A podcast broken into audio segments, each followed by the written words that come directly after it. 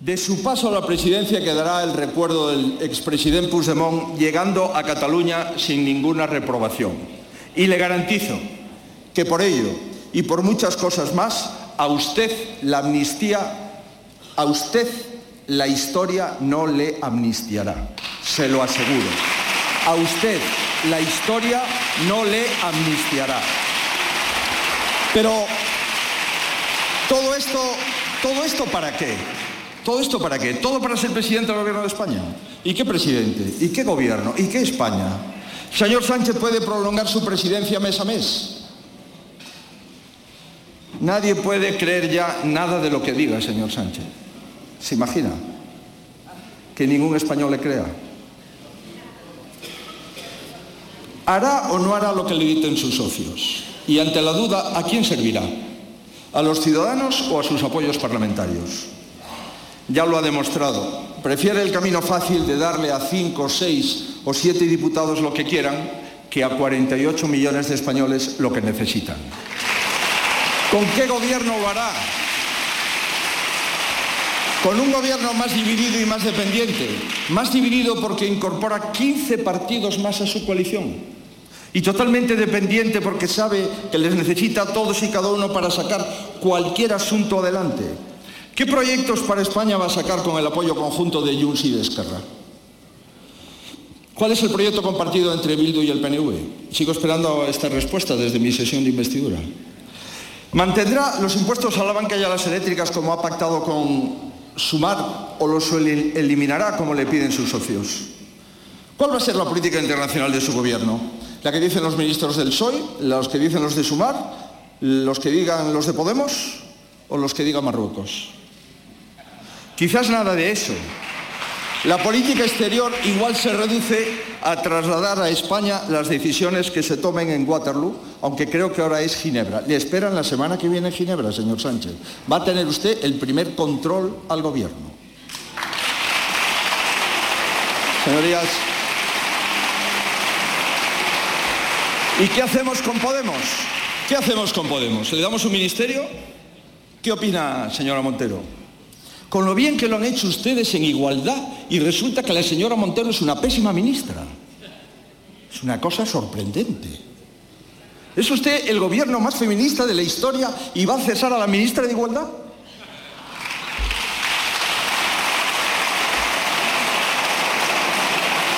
Coherencia y responsabilidad. Y la relación con la corona, ¿a quién se la va a encargar? A los diputados que se ausentaron de este hemiciclo el 31 de octubre cuando prometió la princesa de Asturias la Constitución?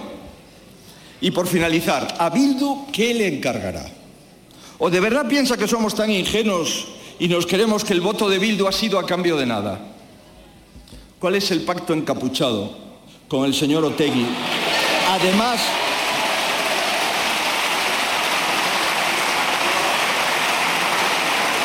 señoría, ¿Cuál es, ¿Cuál es el pacto encapuchado con el señor Otegui, además de intercambiarse gobierno foral y presidencia de los ayuntamientos navarros? La alcaldía de Pamplona, recuperar el plan Ibarreche, la amnistía de Tarra también, hacerle la campaña para que puedan lograr el gobierno vasco, conformar Euskal Herria o todo esto. En definitiva, el señor Sánchez no viene con un programa común, Tendrá lo único que quiere, la presidencia, pero también un gobierno imposible que sufriremos todos los españoles. Señoría, más grave de incluso son las consecuencias de sus decisiones. Está iniciando un cambio de nuestro modelo de Estado autonómico por la puerta de atrás para sustituirle por otro asimétrico e insolidario. Está atacando la separación de poderes, pilar de cualquier sistema democrático y sobre todo está dispuesto a consumar el mayor retroceso de los derechos de los ciudadanos desde la transición. Porque el mismo presidente de la Nación le está diciendo a cualquier ciudadano español, mujer o hombre de cualquier lugar o raza, de mayor o, más joven, que vale menos, que tiene menos derechos que la minoría política a la que se debe. Por todo ello, no solo rechazamos investidura, señor Sánchez, sino que tenga muy claro que defenderemos a los españoles en todos los ámbitos y ante todas las instancias, para revertir el daño que le está haciendo y para que puedan seguir viviendo en una gran nación de ciudadanos libres e iguales. Por supuesto, lo haremos en las Cortes. Mi grupo parlamentario promoverá una ley de lealtad constitucional. Su exposición de motivos... Ah, ¿Se ríen ustedes de la lealtad constitucional?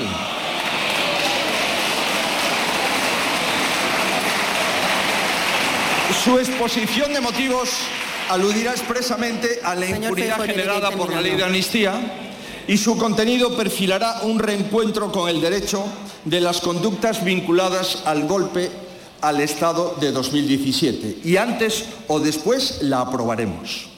Por supuesto que lo haremos también ante las instituciones europeas. La vigencia de la democracia y del Estado de Derecho no es un asunto interno de tal o cual Estado miembro, es un asunto común vertebral para la Unión. Y lo haremos usando los mecanismos jurídicos a nuestro alcance, todos y cada uno. Señorías, el candidato ha hablado en su intervención de algunos problemas muy serios que tienen los españoles, pero en realidad ninguno de ellos le ha provocado ni un solo desvelo al señor Sánchez en, en la última legislatura. Habrá tiempo de comentarlos. Permítame un consejo. ¿Ya le va a costar mucho gestionar sus competencias y poner orden en su gobierno? Y la oposición que le harán sus socios como para preocuparse de hacerle oposición a los presidentes autonómicos del Partido Popular. Señor, señor Feijo, tiene que ir terminando. Competencia, señor Sánchez. Mire, Feijo, tiene que ir terminando. Señoría, pediría exactamente el mismo tiempo que tuvo el señor Puente en, en mi respuesta a la investidura, que fueron 40 minutos.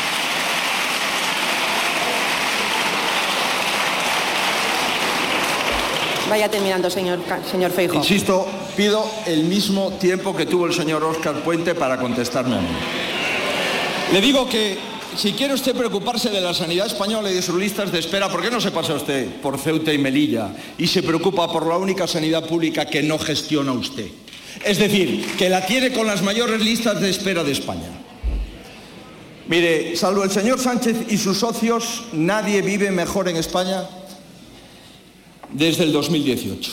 Ni las familias, que tienen menos poder adquisitivo y pagan más impuestos que nunca, ni las empresas perjudicadas por la inseguridad jurídica, ni el sector primario, que está abandonado y seco ni la industria, que ha perdido peso relativo, ni el sector servicios, marginado por las ayudas del Gobierno, ni los jóvenes, que tienen cada vez más difícil acceder a una vivienda, ni las mujeres, que siguen a la cabeza del desempleo de la Unión Europea y han sufrido el mayor ataque a su seguridad y a la igualdad en la historia reciente de nuestro país, ni tampoco el país en su conjunto, señoría.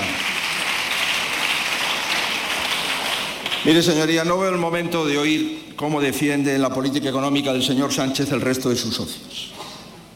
Ya saben que van a decir a sus votantes cuando suban los impuestos en 60.000 millones en la próxima legislatura, como ha pactado con Sumar. Ya saben cómo van a explicarle ustedes las leyes de vivienda, las leyes sociales, las leyes laborales de Podemos. Imagino que Junts dirá, no hemos arreglado todos los problemas, pero hemos arreglado nuestro problema. Y el PNV, pues hemos conseguido que no gobierne la derecha. Vamos, lo mismo que le van a decir ustedes para que Arnaldo Otegui sea el Endacari en el País Vasco. Señorías, lo que sí le puedo asegurar es que hoy y siempre nombraré a Euskadi en mis discursos, como lo hice en el discurso de investidura y como no lo ha hecho el señor Sánchez, otra vez ninguneando al País Vasco y al resto de las comunidades autónomas. Mire, señoría, quiero concluir con dos reflexiones. Gracias, Presidenta, por darme el mismo tiempo. El primero es admitir que no hay esperanza alguna en el actual Partido Socialista Obrero Español. Subrayo lo de actual. Durante mucho tiempo he pensado que quedaba en el Partido Socialista rescoldos de compromisos con la Constitución y hasta con su propio legado como partido de Estado fue la falsa ilusión de quien cree en lo que hace, de quien se dedica a la política por vocación de servicio público. ¿Y qué es hoy el Partido Socialista? ¿Es su secretario general estrechando la mano mientras intercambia sonrisas con una mujer condenada por apología del terrorismo?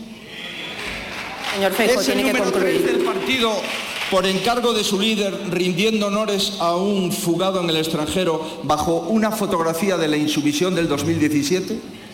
Y es el Comité Federal aplaudiendo una amnistía que liquida no ya la igualdad y la convivencia democrática, es que liquida la historia del Partido Socialista Obrero Español. Señorías, liquida la historia del Partido Socialista Obrero Español. Señorías, es obvio que el señor Sánchez no cree en los pactos de Estado. Señor Sánchez, cuando el independentismo le falle, cuando hasta usted le supere la legislatura, y ocurrirá, no me busque. Yo me quedo con la mayoría de los españoles que ustedes consideran de segunda. Señorías, quiero dirigirme también a los independentistas. Yo les felicito. Felicito a los partidos independentistas. ¿Por qué? Porque ya tienen ustedes el presidente que quieren. Mejor uno dócil que uno fiable Tengan cuidado, tengan cuidado, que no está claro quién acabará siendo víctima de quién. Entiendo en todo caso que piensan que Sánchez es una oportunidad, lo decía esta mañana la señora Borrás, y yo no, lo entiendo.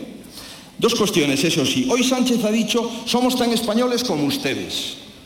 Señora Nogueras, señor Rufián, señor, señora Azpirrúa, señor Esteban, señor Rego, espero que ustedes confirmen todos que se sienten igual de españoles que Sánchez y que toda su acción política se rige por su profundo amor a España.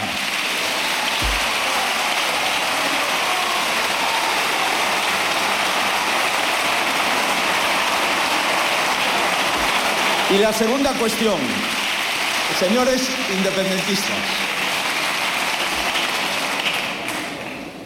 ¿Es verdad o no que han vuelto ustedes a la Constitución? Señor ¿Es verdad o no que han abandonado la vía unilateral? Señoría, me quedan tres folios, podemos acabar bien. 8 minutos 39 versus 10 minutos que tuvo el señor Puente y lo acabamos. Señorías del PNV. No. Señor Fejo, por favor, vaya concluyendo y por favor los diputados no interrumpan y el señor Fejo vaya concluyendo su intervención, por favor.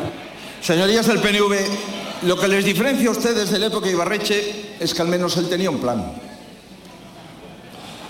Un plan que yo desde luego no comparto, tampoco el Congreso. ¿Se acuerdan cuando el Partido Socialista devolvió el plan?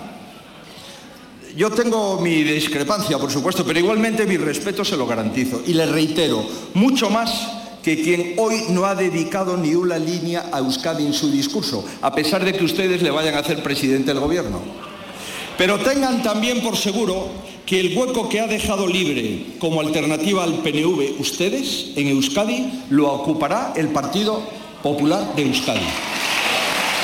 Y señorías de Podemos, señorías de Podemos, por supuesto, no van a encontrar en mí un aliado. Pero ya ven cómo son las cosas. No sé si, aún siguen con aquello de que el miedo ha cambiado de bando. Pero desde luego que la casta la están sufriendo en el propio. Y la coherencia y la confianza están de nuestro lado. Les deseo suerte. No se rindan. Quedan unas horas. Aprieten por un ministerio o dos si se puede.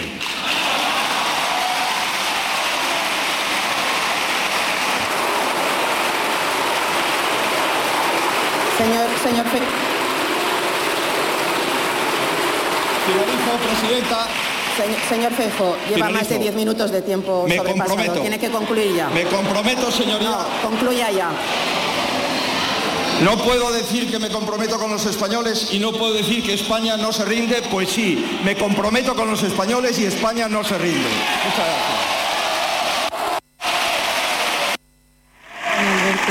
gracias que ha sobrepasado su tiempo casi en 15 minutos. Ha sido condescendiente la presidenta del Congreso en este turno de réplica. Ahora vamos a ver si es Pedro Sánchez el que sube a responder. Y en este momento lo que hace Alberto Núñez Feijóo es saludar a, a sus diputados y agradecer la ovación que le están dando con todos en pie. Vamos a ver quién replica, como tú dices, si es el candidato socialista Pedro Sánchez, mientras prosiguen los aplausos de los diputados. del Partido Popular y Alberto Núñez Feijóo saluda. Tiene la palabra el candidato a la presidencia. Pedro, Sánchez, sube, sí. con los papeles preparados. Como es lógico, estas intervenciones están ya programadas y se sabe que se van a hacer. Vamos a escuchar entonces a Pedro Sánchez que responde a comentarios como el que ha hecho Alberto Núñez Feijó de que ha dicho a usted la historia no le va a amnistiar y ahora es la bancada socialista la que responde con aplausos. Escuchamos ya a Pedro Sánchez. Feijó, me, me la acaban de pasar un, colaborador de un tuit de un cantautor español que es Ismael Serrano para decirle que, la cita de Machado es, eh, es la cita válida. El añadido que usted ha hecho desde esta tribuna pues fue una adaptación del cantautor Ismael Serrano a la cita de Antonio Machado.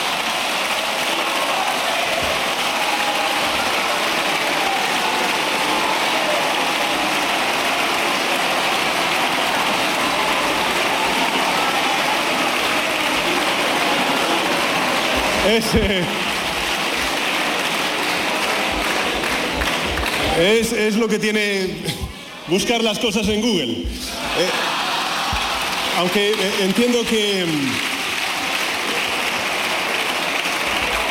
que usted es un recién llegado como usuario de Google, como todos los españoles sabemos después de sus amistades peligrosas que no se veían, porque entonces no existía Google en Galicia. ¿no? En todo caso,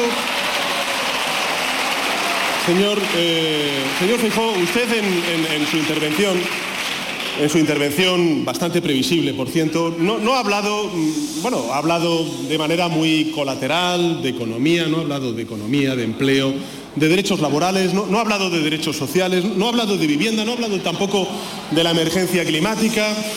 En fin, yo, creo que esto es lo, más grave que, ha ocurrido desde, desde, esta tribuna, ¿no? cuando le hemos escuchado, que, que realmente esas lagunas, si demuestran algo, es la ausencia total y clamorosa de un proyecto político en positivo para la mayoría social de este país. Hombre, uno puede, uno puede aguantar muchas cosas. Fíjense, a mí me han criticado y me han llamado de todo. Dictador, autócrata, eh, felón, eh, eh, corrupto. Sí, sí, ¿Sí? Eh, ahora, ya que me llame Orban, el partido político, el Partido Popular, que fue de los pocos partidos políticos dentro del Partido Popular Europeo, que rechazó la salida de Orban del Partido Popular Europeo y que encima pacta con los aliados de Orban aquí en España, eso, eso señor Feijó, eso señor Feijó, me ha, me ha dolido, pero bueno, en todo caso, al fin y al cabo, eh, de lo que va todo esto, y es lo que me gustaría también trasladar a la ciudadanía española, es que mm, al final, todas estas acusaciones de una manera directa o indirecta sobre el fraude electoral, sobre la repetición de las elecciones, sobre que nos presentamos con un programa electoral y estamos implementando otro programa electoral, no es nada nuevo que, haya, que no haya ocurrido en otras sesiones de investidura, no solamente conmigo como candidato a la presidencia del Gobierno, sino con otros muchos presidentes de izquierdas o socialistas, en nuestro caso, eh, cuando han tenido que enfrentarse a procesos de investidura. Ustedes, a fin y a la postre, de manera directa o indirecta, hablan de la ilegitimidad de todos aquellos que no sean del Partido Popular para ostentar bueno, pues cualquier tipo de responsabilidad al frente del Gobierno de España. Pero, en todo caso, no deja de llamar la atención lo de la repetición electoral, señor eh, Feijó. La verdad, no, entiendo por qué tantas ganas de repetir las elecciones si usted ha ganado las elecciones.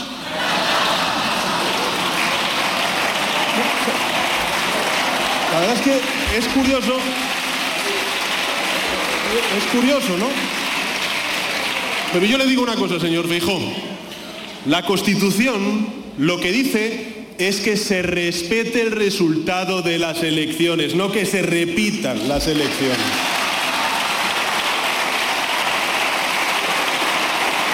En todo caso, lo del gobierno ilegítimo no es nada nuevo. Eh, lo recordará el señor Arenas, precisamente que está en una operación de renovación del liderazgo del Partido Popular de nuevo en primera línea. Eh, hay antecedentes bien curiosos, ¿no? En 1993, la misma noche electoral en la que el Partido Popular creía que iba a ganar las elecciones, resultó que el Partido Socialista ganó las elecciones y entonces salió el señor Arenas y ya cuestionó el resultado electoral entonces. Incluso llegó a decir el señor Arenas, sí, sí, habló usted de censo truncado. Es verdad que ha sido hace mucho tiempo, señor Arenas, es, verdad, pero bueno, ahí queda en la hemeroteca. Y bueno, ya desde entonces desde esa misma noche, pues la deslegitimación del, gobierno, en 1994 dijeron eso de váyase señor González. La segunda vez que lo hicieron fue en el año 2004. En el año 2004 ustedes también cuestionaron la legitimidad del gobierno emanado de las urnas el 13 de marzo de 2004. Y cuestionaron además ese resultado electoral con teorías absolutamente lunáticas sobre los atentados del 11 de marzo. Por cierto, el señor Feijóo ya estaba en eso. Quiero recordar aquí, ante los ciudadanos que estén siguiendo este debate, que en el año 2006, es decir, dos años, después de esos terribles atentados y de la mentira masiva del Partido Popular, solo para rellenar unos votos y tratar de alterar el resultado electoral, bueno, pues en el año 2006, dos años después de esos terribles atentados de Madrid, usted dijo lo siguiente, y abro comillas, la sociedad española está obsesionada con saber si ETA tuvo algo que ver con la masacre. Usted lo dijo en el año 2006 y lo dijo dos años después. Si seguía, seguía usted sosteniendo esa mentira. Se reirá. A mí me parece una absoluta ignominia la mentira del Partido Popular ante la utilización perversa que hicieron de los atentados de la Pero todo para cuestionar la legitimidad de un gobierno democrático que ha respetado, que respetó siempre el orden constitucional. El tercer antecedente fue en el año 2018. El Partido Popular tachó de gobierno ilegítimo, y también a mí, como presidente de Ocupa, al haber utilizado un mecanismo perfectamente constitucional en nuestra Constitución española, como fue la moción de censura, derivada de una sentencia contra el caso de corrupción, este sí, del Partido Popular y de la financiación irregular. El cuarto antecedente ya sabemos cuál fue, en el año 2019. Usted lo ha venido aquí a referir, cuando consideró ilegítimo un gobierno que incorporaba Podemos al Ejecutivo. De modo, señorías y señoras y señores ciudadanos que estén viendo esta sesión de investidura, que no es la primera vez que utiliza el Partido Popular este tipo de argumentos, este tipo de falacias. Es la quinta vez. De hecho, desde hace 30 años el Partido Popular no reconoce la legitimidad de ningún gobierno salvo los gobiernos del Partido Popular. Y miren, creo que es muy importante esto trasladarlo a la opinión pública porque yo, no diré, que el Partido Popular no acepte las elecciones, ni tampoco la Constitución, eh, porque sería una exageración.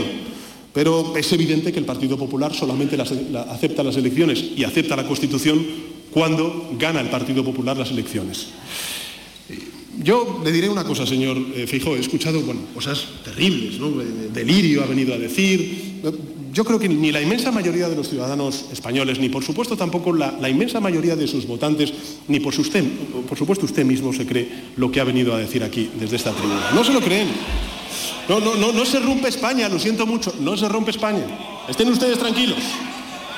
Ni, la Constitución se quiebra, ni, España se hunde, ni... No, no, señor, señor Feijóo, fíjese si la Constitución es fuerte en nuestro país, que ustedes llevan cinco años incumpliéndola y la democracia sale adelante.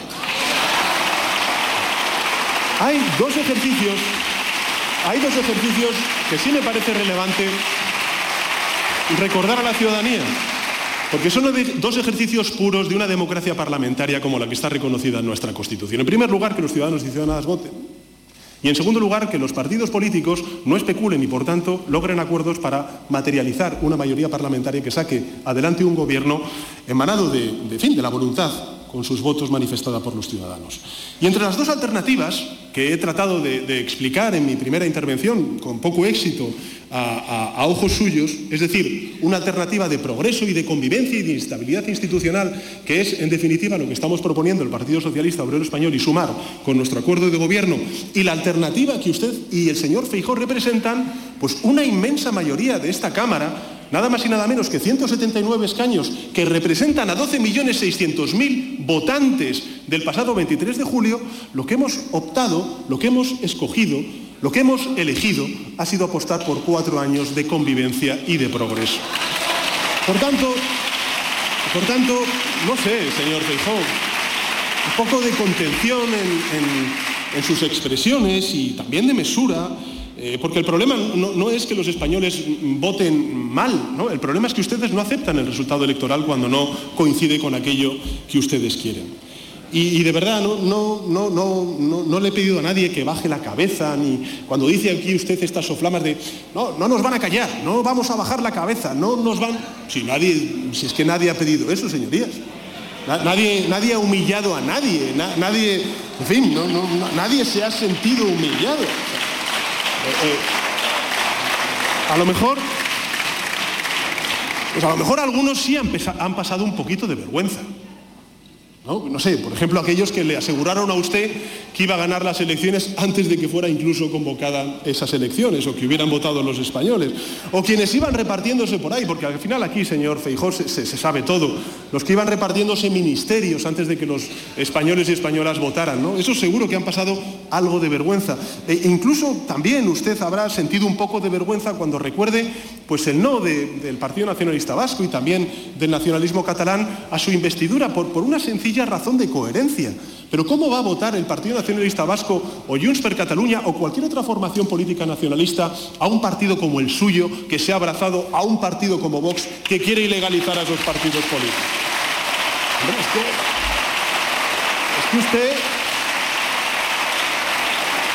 Bueno, ya ya, la, en fin, la, nota eh, o el colofón es eh, ver, ver cómo el Partido Popular se, pasó toda la campaña electoral hablando de o Sánchez o España, vamos a derogar el sanchismo y, el 24 de julio llamando a la puerta del Partido Socialista para pedir, aunque sea por dos años, eh, ser presidente del Gobierno de España justo el tiempo para derogar todas las conquistas sociales que hemos puesto en marcha durante estos últimos cuatro años.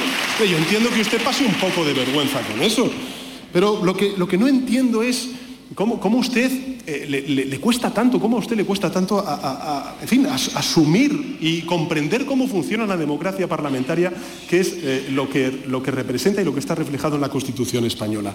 Que no entienda que, son los votos de, los diputados y diputadas en esta Cámara, 350, los que eligen al presidente o presidenta del Gobierno de España y que usted, lo siento señor Feijó, pero no tiene los votos necesarios.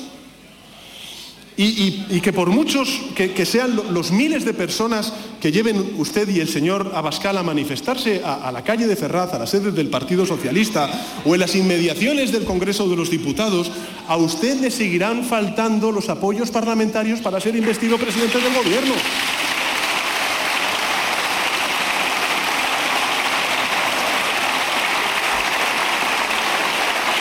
En todo caso, señor Fijó, usted ha puesto en mi boca cosas que yo no he dicho. He empezado esta intervención, la primera, perdón, esta mañana, eh, trasladando el respeto, el respeto a, aquellas personas, a aquellos españoles y españolas que se han manifestado pacíficamente. A mí me gustaría una condena firme y rotunda ante el asedio a las casas del pueblo y también el asedio central del Partido Socialista por parte del señor Feijóo del Partido Socialista. En todo caso,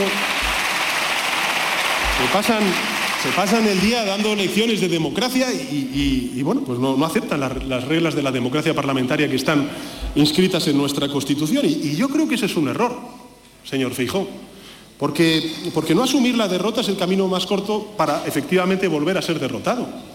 Sí, usted dice que ha ganado las elecciones, señor Feijó. Entonces, ¿sí? ¿Y por qué quiere repetirlas entonces? es absurdo. Y usted R que R. Usted es pertinaz. Eso es verdad. Pero les ha ocurrido en 2018, les ha ocurrido en 2019, les ha ocurrido en 2023 y ya le digo que como no rectifiquen, señor Feijó, acabarán perdiendo en 2027. Y miren, señoría, lo que ha sucedido y lo que va a suceder mañana en esta Cámara es que, a excepción del Partido Popular, y a excepción del partido de la ultraderecha de Vox y, además eh, la suma de un diputado de, Unión del Pueblo Navarro, todos los grupos presentes en esta Cámara, todos, han acordado votar a favor de esta investidura. Todos. En total, 12.600.000 votos. Bueno, dice alguien, ¿a cambio de qué? A ver, si el Partido Popular... Si el Partido Popular pacta la agenda canaria con Coalición Canaria, eso es por el bien de España y de Canarias. Si lo hace el Partido Socialista, es una traición a España. Bueno, es siempre, es siempre, Es siempre la ley del embudo. ¿Qué le vamos a hacer? Es la derecha que tenemos en este país. Oye, hay cosas peores. En total, 12.600.000 votantes frente a los 11 millones de votos del Partido Popular con Vox. Menuda dictadura más extraña, señor Feijó. ¿Sabe cómo se llama? La dictadura de los votos. La dictadura de los votos. Dentro de unas semanas, pues la realidad se habrá disipado sobre todas estas desconfianzas que ustedes están, en fin, inoculando y tratando de alimentar durante estos días de, la investidura. Y eso sí, usted habrá dejado constancia de que no es muy distinto a otros líderes de la derecha, no solamente europea, sino también mundial, que han dado penosos y peligrosos espectáculos cuando han fracasado en su propósito democrático de alcanzar sus objetivos. No puedo dejar de reconocerle en este sentido, señor Feijó, un cierto regusto de amargura.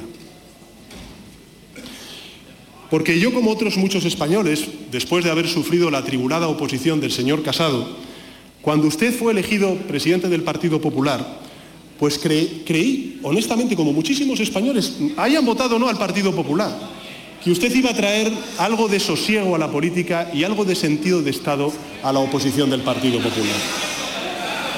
Pero realmente, realmente nos hemos equivocado estrepitosamente. Hay una constatación evidente tras sus años al frente del Partido Popular, y es que usted llegó, llegó con la promesa de moderación, pero nadie ha hecho más por Vox que usted al frente del Partido Popular.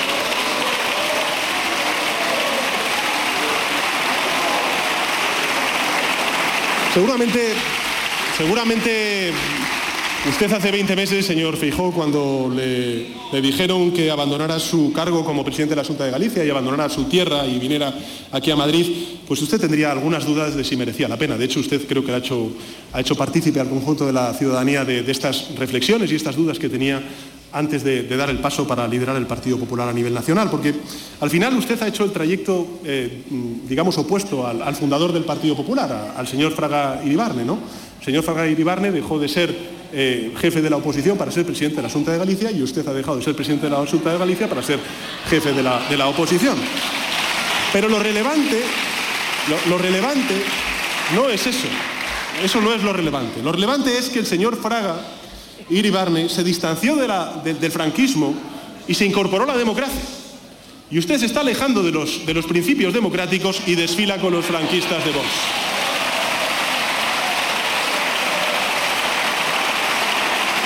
Yo creo que creo que la comparación sale ganando, fíjese, señor Fijó, el señor Fraga Iribarne estuvo más perspicaz, fue también más útil a la democracia. Hágaselo ver, señor Feijó. Usted eh, es ya para siempre, lo ha obviado aquí, de hecho, fíjese si le duele tanto esta crítica, que ha venido a decir que usted se presentó al discurso de investidura fallida, al discurso de investidura fallida, diciendo que iba, eh, hacía una propuesta para gobernar solo, para gobernar solo, sin, sin la ultraderecha. Pero usted, señor eh, Feijó, irremediable, definitiva y radicalmente ha unido, ha unido a la derecha tradicional al, eh, a la ultraderecha de Vox para siempre. De momento, de momento... Un, un momento, señor candidato. Perdone, hay una serie de diputados y algún senador que están profiriendo insultos. Por favor, les pido respeto a esta Cámara, que es la representación de la sede nacional y, por tanto, respeto a la ciudadanía. Por favor, compórtense.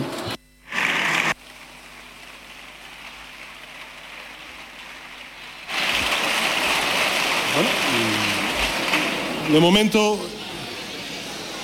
con el señor eh, Feijó al frente del... Eh, con el señor Feijó al frente del Partido Popular, han dado entrada a la ultraderecha de Vox en cinco gobiernos autonómicos y en 135 gobiernos municipales, permitiéndoles incidir en la vida de uno de cada cuatro españoles y españolas. Y usted es el líder del Partido Popular que desfila confundido con la ultraderecha en cortejos donde se corean consignas de odio. Hagamos un sencillo ejercicio, señorías, porque usted ha venido aquí a decir que, bueno, que hemos pactado no sé con cuántos partidos. Algunas veces, cuando escucho esas cifras, bueno, eh, vamos a lo, concreto, señor Feijó. Hagamos un, un contraste entre los acuerdos alcanzados entre el Partido Popular y Vox y el acuerdo que nosotros sometemos a la confianza mayoritaria de esta Cámara entre el Partido Socialista y Sumar. Porque Nosotros proponemos, por ejemplo, como he dicho en mi primera intervención, avanzar hacia la universalización de la educación pública gratuita a los menores de 0 a 3 años. Y ustedes eliminan la gratuidad de los comedores escolares, como hacen, por ejemplo, en Extremadura. Proponemos avanzar en la transición ecológica impulsando las renovables. Y ustedes liquidan los carriles bici y levantan las vedas a los parques naturales. Proponemos reforzar el diálogo social como hemos venido haciendo durante estos últimos cuatro años y ustedes lo proscriben, como hacen en Castilla y León. Proponemos volcar nuevos recursos para reducir las listas de espera y ustedes privatizan la sanidad pública y hablan incluso de una sanidad de clase, business, para quien se la pueda pagar, como hacen, por ejemplo, en Cantabria. Proponemos combatir con medios la lacra de la violencia machista y ustedes lo que hacen es encumbrar a maltratadores convictos y confesos que niegan la existencia de la violencia de género. Proponemos reforzar la ciencia. Proponemos reforzar la ciencia y ustedes encumbran a magistraturas muy importantes de los gobiernos autonómicos como puedan ser las presidencias de parlamentos autonómicos a negacionistas antivacunas declarados y además banalizando la ciencia. Proponemos consolidar el bono cultural para nuestros jóvenes y ustedes censuran esa cultura. Proponemos una fiscalidad justa con el impuesto a la banca y ustedes aprueban regalos fiscales al 1% más rico, por ejemplo en Andalucía, en la Comunidad Valenciana o en Extremadura. Proponemos un gran pacto de Estado por el colectivo LGTBI y ustedes desmantelan sus derechos y sus libertades, por ejemplo, aquí en la Comunidad de Madrid. Esa es la gran diferencia, señorías. Esa es la gran diferencia. Progreso frente a retroceso. Y eso es lo que estamos decidiendo en la sesión de investidura de hoy y de mañana. Un programa de reencuentro frente a otro programa de enfrentamiento y un programa de estabilidad frente a un programa de bloqueo y de crispación, que es lo único que saben hacer, por desgracia, ustedes, bajo su liderazgo. Y ese es el camino que usted ha elegido, señor Feijó. No yo, ni ningún otro español, usted, para su liderazgo al frente del Partido Popular. no sé si habrá sido usted o, quien le, traza, en fin, la, la, línea a seguir y quien le arrastra, poco importa, porque usted al final obedece dócilmente esos intereses. Ese camino, en todo caso, representa todo lo opuesto a lo que defienden muchos líderes de su familia en Europa. Y ya no puede apartarse de él. Es su camino, es su legado es su decisión. En todo caso, si miramos, señorías, y aquí hay muchos diputados y diputadas que repiten legislatura respecto a la anterior, ciertamente se veía venir, y, no por sus palabras, sino también por sus hechos. Todos los grupos de esta Cámara, bueno, yo creo que tenemos una gran novedad en esta legislatura, y es que el señor Abascal pues ya no va a tener la capacidad parlamentaria de presentar mociones de censura. Menos mal, señor Abascal. Menos mal. Pero todos los grupos de esta Cámara votamos lo mismo en una y otra moción de censura que presentó el señor Abascal y Vox durante la pasada legislatura. Solamente hubo un grupo parlamentario que cambió su voto. Y fue el Partido Popular. En la primera moción de censura que presidía el Partido Popular, el señor Casado, ustedes votaron que no. Y con el señor Feijó al frente del Partido Popular pasaron a la abstención. Y ahí no había ni amnistía ni tutía. Usted decidió acercarse a la ultraderecha y escogió ese camino. Y escogió ese camino. Pero en todo caso, en todo caso, es que, es que, es que con sus palabras usted ha ido adecuando también a sus hechos todo lo que ha hecho en el acercamiento a la ultraderecha. En enero de 2019 el señor Fijó dijo sobre Vox que era una fuerza en el ámbito de la extrema derecha.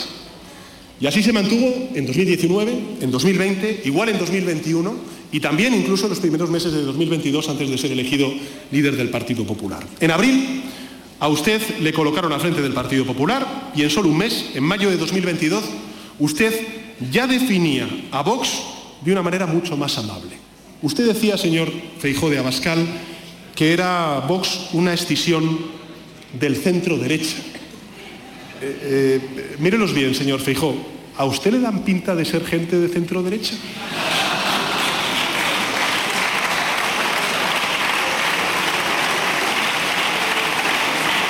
Eso no acaba ahí. Porque Yolanda, el 19 de junio de 2023, el señor Feijó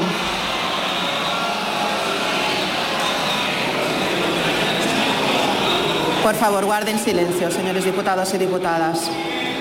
Piensen en la imagen que están transmitiendo, por favor. Señora Díaz. Al menos nosotros no escondemos que nos llevamos bien. Haga usted lo propio con el señor Abascal.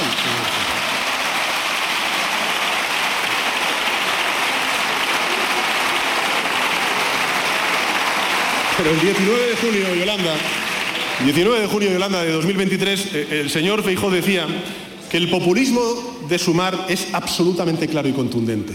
El de Vox todavía no lo sabemos. Y a partir de ahí fue un auténtico flechazo.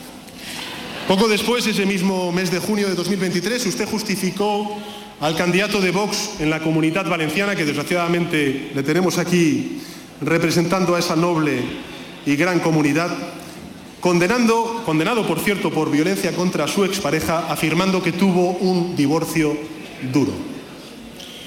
De la violencia de género nos dijo que no, valía la pena mencionarla en sus pactos con los, ultra, los ultras de Vox porque, es una obviedad. Lo mismo sucede, por ejemplo, con los restantes eh, temas predilectos de la ultraderecha, ¿no? por ejemplo, el cambio climático.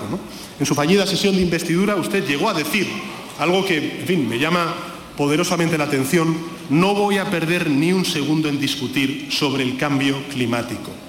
La falta de empatía, la falta de empatía, señor Feijó, de usted en esta declaración con las generaciones futuras, los jóvenes de hoy y los que vendrán, me parece muy, muy preocupante. Es verdad, en todo caso, señoras y señores diputados, que no vale la pena discutir con los ultras. Es mucho mejor suprimir la Dirección General de Cambio Climático, como ha hecho, por ejemplo, el Gobierno de Aragón del Partido Popular con Vox. Es mejor eliminar los carriles vicio, las restricciones de tráfico, como están haciendo sus alcaldes y alcaldesas. ¿Para qué vamos a discutir con la ultraderecha sobre la emergencia climática? Es mejor darle la razón y dar paso y entregarles competencias de medio ambiente y de agricultura mientras eliminan las consejerías de igualdad y de servicios sociales en las comunidades autónomas. Fin.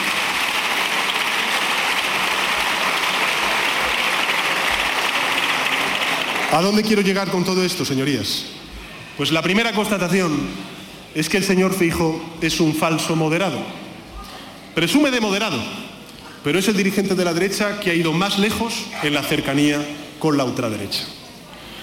Sobre la gestión, bueno, pues eh, aquí nos da doctas lecciones, aunque sea de palabra, sobre la gestión, sobre la política económica.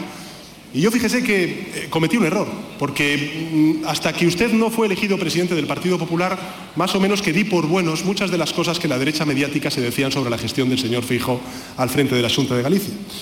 En fin, tuve ahí un error clamoroso del que me, recriminan, pues lógicamente, nuestros compañeros, mis compañeros socialistas gallegos. Pero suele ser recurrente que el señor Feijó hable de eso. ¿Cuál va a ser la política económica de este gobierno? Como si lleváramos, en fin, un, mes al frente de, del gobierno de España. Llevamos ya cinco años gobernando este país, por cierto, con cifras en empleo, en crecimiento económico y en inflación mucho mejores que eh, la media de la Unión Europea y las principales economías europeas. En fin, los datos son tozudos. Por ejemplo, señoría, cuando habla usted, no sé, del endeudamiento, simplemente recordar que la deuda de la comunidad de la Junta de Galicia bajo la presidencia del, señor Feijó creció un 226%, de 4.454 millones de euros en el segundo trimestre del año 2009 a 11.314 millones de euros del primer trimestre de 2022. Por tanto, señor Feijó, ni moderado, ni experto, ni buen gestor.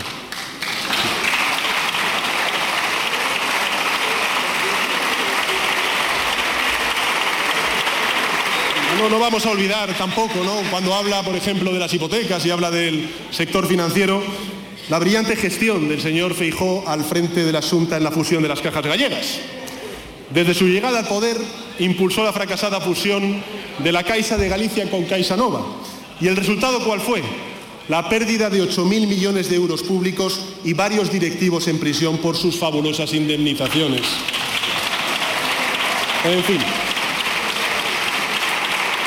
Usted es, eh, eh, un experto gestor, no hay más que verlo en cómo ha adivinado las, eh, las, las maldades de, de, ese famoso timo ibérico que al final lo que ha hecho es ahorrar más de 5.000 millones de euros a los bolsillos de nuestros hogares como consecuencia de la implementación de esta medida.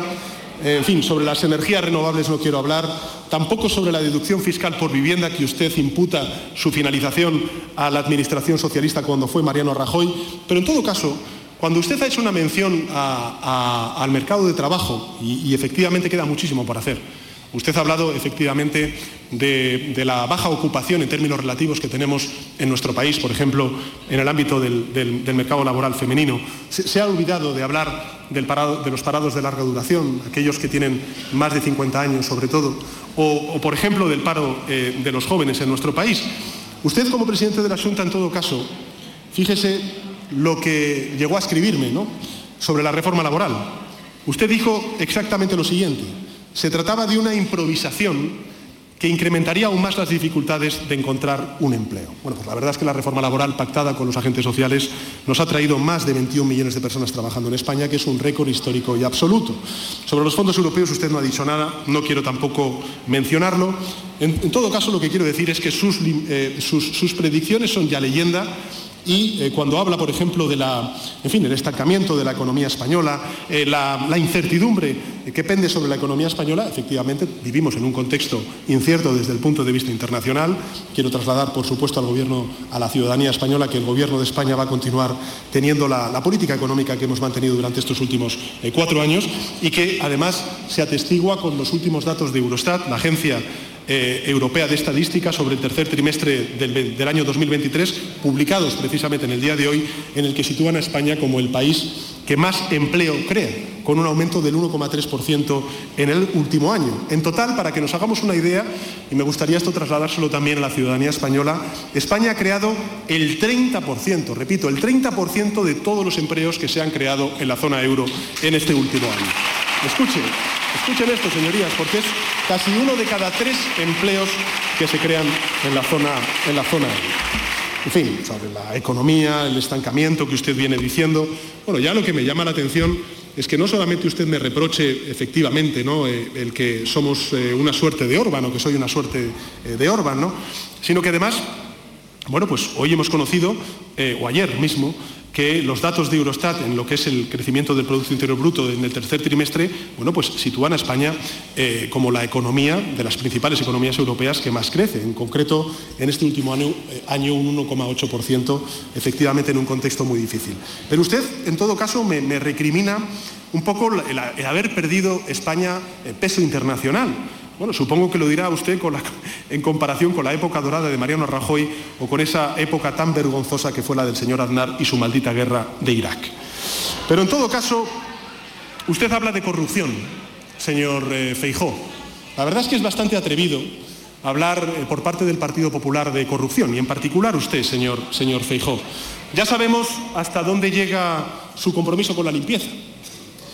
Su antecesor alertó sobre un probable caso de corrupción por parte de la presidenta de la Comunidad de Madrid, la señora Ayuso, y su respuesta fue fulminante. Evacuar al señor Casado en un golpe de mano y echar por tierra a ese caso de corrupción de la señora Ayuso. Esa transparencia, esa transparencia la lleva usted hasta el extremo y nadie, ni nada ni nadie se salva de su compromiso con la transparencia, ni, tan siquiera se salvan sus propias retribuciones, las del señor Feijó, ¿no? Después de ocultarlo durante meses, tuvo que reconocer que efectivamente el Partido Popular no ha perdido esa sana costumbre de cobrar sobresueldos. En cambio, sí que se oponen a las subidas de salario mínimo interprofesional, pero se negó en redondo a revelar, a revelar su cuantía. Y después, bueno, pues ya vimos ya vimos que usted mantiene ese sistema de sobresueltos que complementan las retribuciones que perciben en calidad de cargos, eh, de cargos eh, públicos. Sobre sus eh, compañías ejemplares, y hablando de fotos, señor Feijó, y sobre sus explicaciones que da, o mejor, que sigue sin dar, mejor no hablamos. De modo que puede decirse que usted es tan transparente como experto gestor y tan experto gestor como moderado. El señor Feijó reitera en muchas ocasiones, hoy también lo ha hecho, que es eh, ganador, que es el ganador de las elecciones, que ha ganado las elecciones el pasado 23 de julio. Y lo repite, lo repite una y otra vez, ¿no? tanto que seguramente usted ha llegado a creérselo. Eh, bueno, veamos, veamos eh, con detalle si es, si es un ganador el señor Feijóo. Usted encabeza la candidatura que ha obtenido más votos. Eso es cierto. Nadie lo ha negado.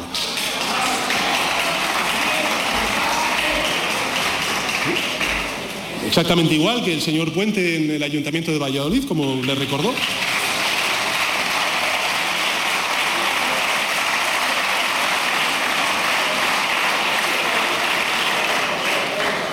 Exactamente igual que el señor Fernández Vara en Extremadura.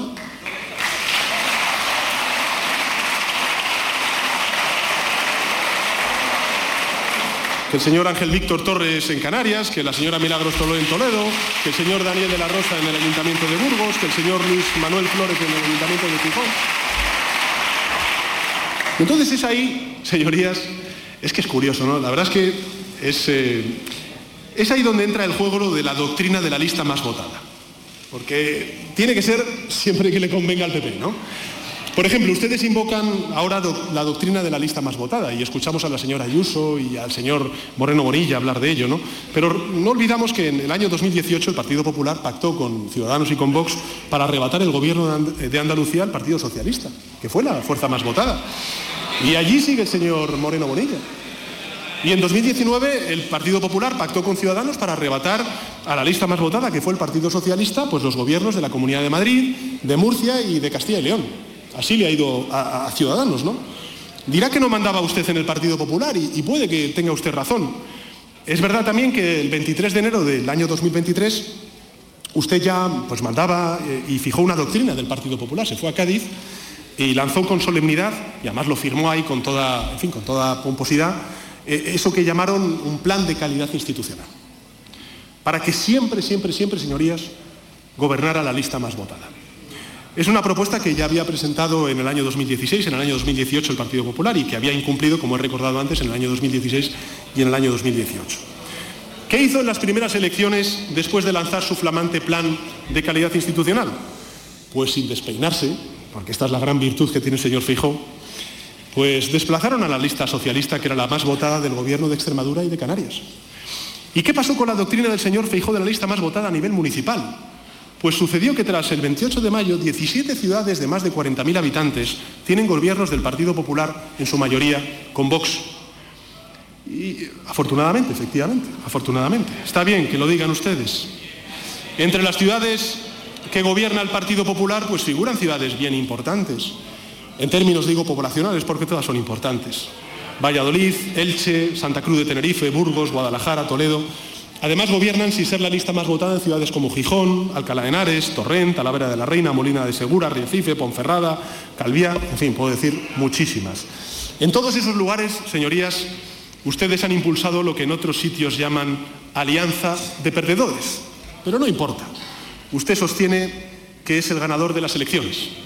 Y para demostrarlo, pues lo que hizo el señor Feijóo fue postularse ante el jefe del Estado como candidato a la presidencia y se sometió a un proceso de investidura.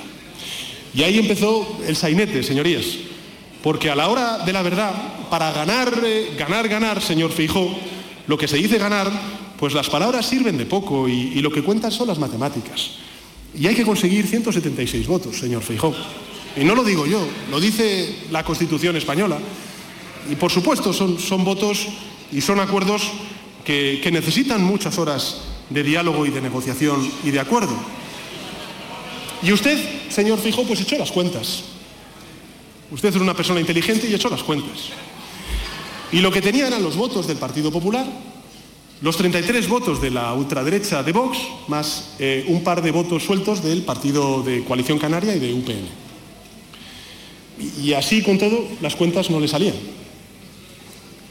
Así que fue primero a llamar al Partido Nacionalista Vasco, que se nota que les cuece a usted, señor Feijó, el que no le hayan votado su investidura. ¿eh? Es que es muy evidente. Usted cortejó al Partido Nacionalista Vasco y el, el PNV le dijo que con Vox no, iban ni a heredar. Y entonces me, formuló a mí la, original eh, propuesta de pedir eh, el apoyo al Partido Socialista para derogar el sanchismo, es decir, para derogar junto con la ultraderecha todos los avances en derechos sociales y en libertades que hemos consolidado durante la legislatura anterior. Y el sainete además continuó y además mejoró la oferta, porque dijo, bueno, no, me- dejadme no cuatro años, sino dos años. Y así las cosas ya, quedaban pocos sitios donde llamar. Y entonces, señorías del, Partido Popular, usted cayó en la cuenta, señor Feijo, de que, de que Junts per Catalunya también les podía venir bien. Y entonces el señor Feijó apeló al encaje de Cataluña en España. Invocó también la necesidad de normalizar las relaciones con el independentismo, que me pareció, y esto se lo digo en serio, señor Feijó, una buena noticia si hubiera sido verdad. Y hasta llegó a dedicar alguna lisonja al señor Puigdemont. Y envió emisarios a conversar con Junts per Catalunya. Y el señor González Pons les dedicó un piropo que cito textualmente porque me parece que tiene que quedar inscrito en el diario de sesiones y que lo conozca la ciudadanía española. El señor González Pons dijo de Junts per Cataluña que Junts es un partido cuya tradición y legalidad no están en duda. Y, y además lo dijo usted, señor Feijó. Usted dijo, hemos mantenido contactos no personales ni directos, pero sí indirectos, y aquí volvemos a, la parte del, Feijó transparente, señorías. Porque claro, Yolanda Díaz, pues efectivamente se ha entrevistado con Junts y, han dicho dónde y, de qué han hablado. Usted recrimina al secretario de organización, al señor Santos Cerdán, haberse entrevistado con Junts y, hemos dicho dónde y de qué hemos hablado y cuáles son los acuerdos. Son públicos y de hecho usted recrimina y reprocha esos, esos acuerdos. Pero, eh, señor Feijó, permítame, en aras de esa transparencia a la cual usted invoca, ¿quién del Partido Popular se vio con quién de Junts? ¿Dónde, cuándo y de qué trataron?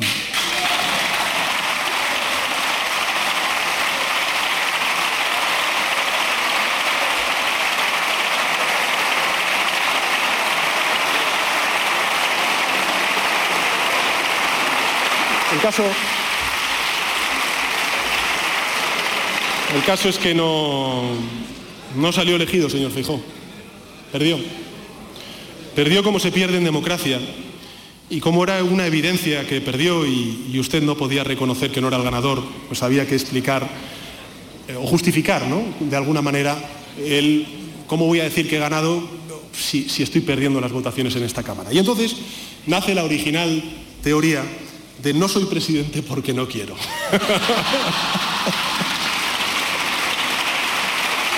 O sea, esta es la mejor.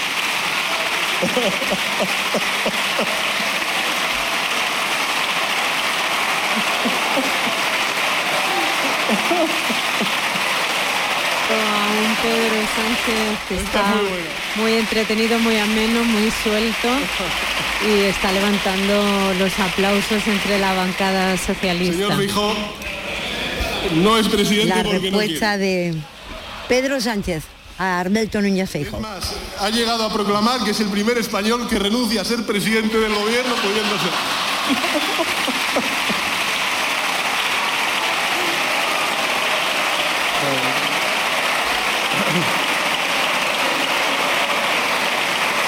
Y recordamos que ya lleva a Pedro Sánchez más de media hora de réplica. En todo caso, señorías, creo que merece la pena desarrollar un poco esta teoría y para ver lo que da de sí. El señor Feijó, aparte de los dos votos de Coalición Canaria y de UPN, solo cuenta con los 137 escaños de, su partido, del Partido Popular, y los 33 diputados de, de Vox. Estamos de acuerdo, ¿no? Y todos los demás son, se lo han dicho en muchas ocasiones a usted y lo saben los españoles, absolutamente incompatibles con el apoyo de la ultraderecha. Y cuando digo todos, quiero decir absolutamente todos.